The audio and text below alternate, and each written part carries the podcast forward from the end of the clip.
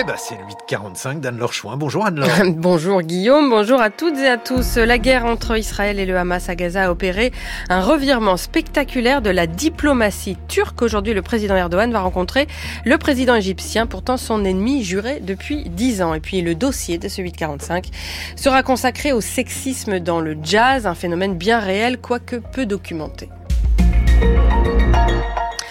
Seul un TGV sur deux devrait circuler ce week-end en raison d'une grève des contrôleurs euh, qui serait 7 sur 10 à cesser le travail. La CGT Cheminot et Sudrail ont maintenu leur préavis malgré les promesses en fin de semaine dernière du PDG de la SNCF Jean-Pierre Farandou de bien appliquer des mesures actées euh, fin 2022, notamment des primes et des augmentations d'effectifs. Les syndicats réclament que chaque TGV ait deux contrôleurs à son bord, ce qui n'est pas le cas actuellement.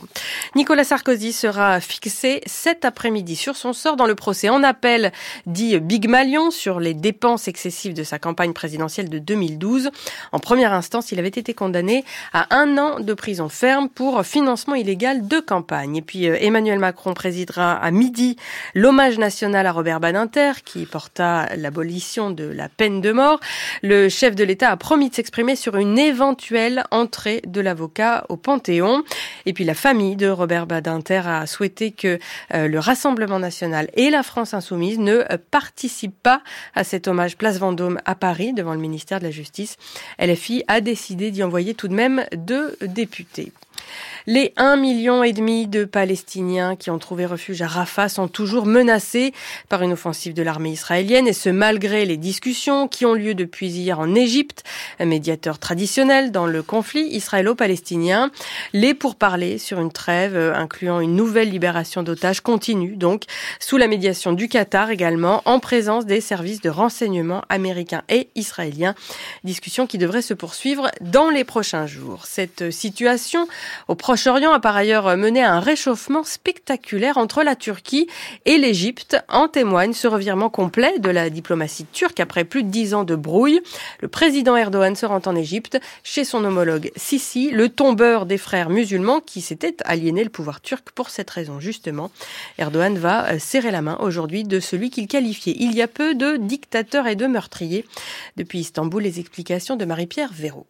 La presse pro-gouvernementale turque salue une nouvelle ère de stabilité dans une région qui en a bien besoin. La guerre à Gaza et les préoccupations sur le sort des populations civiles seront bien sûr au cœur de cet échange.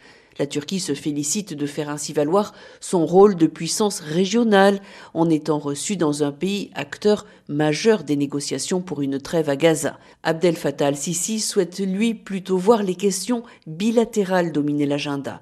Économie, commerce, investissement, l'Égypte est le premier partenaire commercial de la Turquie en Afrique et les deux pays souhaitent porter le volume de leurs échanges à 15 milliards de dollars. Le Caire lorgne également sur les drones turcs qu'Ankara se dit prête à lui livrer. Le président Erdogan souhaiterait en profiter pour régler les questions de délimitation en Méditerranée orientale. Les deux pays y sont rivaux et se retrouvent dans des camps opposés en Libye, mais c'est sans doute prématuré pour le Caire. Le président turc, qui a également prévu de se rendre à Rafah pour manifester le soutien humanitaire de la Turquie à la population gazaoui, mais cela ne se décidera qu'au tout dernier moment, au vu de la situation sécuritaire dans une zone particulièrement volatile. Marie-Pierre Véraud. 8h45, la suite, alors que le monde du cinéma français est à nouveau secoué par des révélations de violences sexuelles et que peu de domaines artistiques semblent échapper au sexisme de manière générale, focus ce matin sur le monde du jazz. Oui, à l'occasion d'une étude publiée la semaine dernière, menée notamment à l'initiative euh, de l'association Jazz et Croisé et de grands formats, des, des organisations qui représentent euh, des musiciens de jazz et de musique improvisée. Une étude à la fois euh, statistique et qualitative basée sur des entretiens. Conclusion, quand on fait du jazz en 2024, mieux vaut toujours être un homme qu'une femme. C'est un dossier de Louis Valentin Lopez. Des musiciennes qui tentent à être sexualisées, des hommes plus représentés dans toutes les catégories d'instruments, les cuivres, la guitare et la batterie en tête. Marie Buscato, professeure de sociologie à l'université Paris 1, a coordonné l'étude. Pour l'instant, le jazz n'est pas devenu un univers plus mixte, plus paritaire, plus, plus ouvert. Une constante que la sociologue observe depuis 25 ans et plus largement dans l'histoire du jazz, un genre musical où les hommes ont tendance à se coopter. Cette habitude de, de travailler entre hommes reste encore forte dans le jazz. On a été copains avec euh, des de son plus jeune âge avec d'autres garçons. Euh, on a constitué des groupes avec eux. On a pris l'habitude de travailler avec eux. Et les musiciennes souffrent de ces comportements. Cela va de la discrimination aux commentaires déplacés Anne Passeo, batteuse, multi-récompensée aux victoires du jazz. Là, j'ai encore entendu des réflexions euh, hallucinantes sur les, victoires du jazz de cette année ou de l'année d'avant, que mmh. euh, Machine a eu la victoire parce que c'est une femme. Pour elle, il faudrait prendre le problème à la racine. Faire en sorte que les jeunes femmes qui euh, étudient la musique ne soient pas dégoûtées. Moi, je sais que quand j'étais au, Conservatoire de Paris, j'ai subi beaucoup, beaucoup, beaucoup de sexisme en fait. La pianiste, flûtiste et compositrice, Evry se souvient elle aussi d'une période compliquée. C'était dans les années 2010.